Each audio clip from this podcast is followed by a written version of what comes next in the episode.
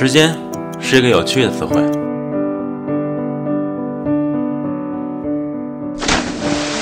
我把它比作长河。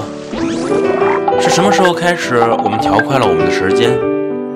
在时间长河里，我们努力向前游荡，看不到远方的灯塔。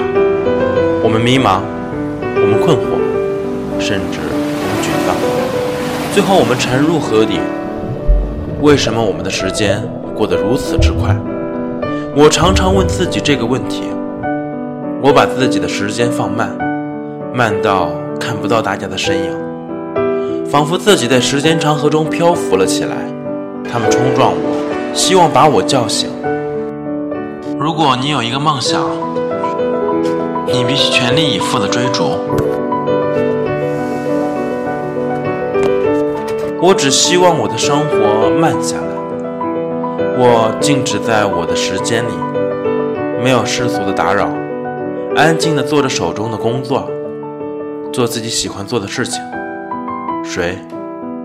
一个在时间长河中漂浮的人，在哪里？在时间长河的尽头，那个尽头叫做安逸。要去哪里？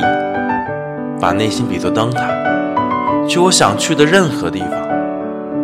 我们都是在时间长河里游泳的孩子。有的人追求速度，有的人追求过程，也有的人像我，把生活当成了泡澡。愿你是一个不被生活左右的人。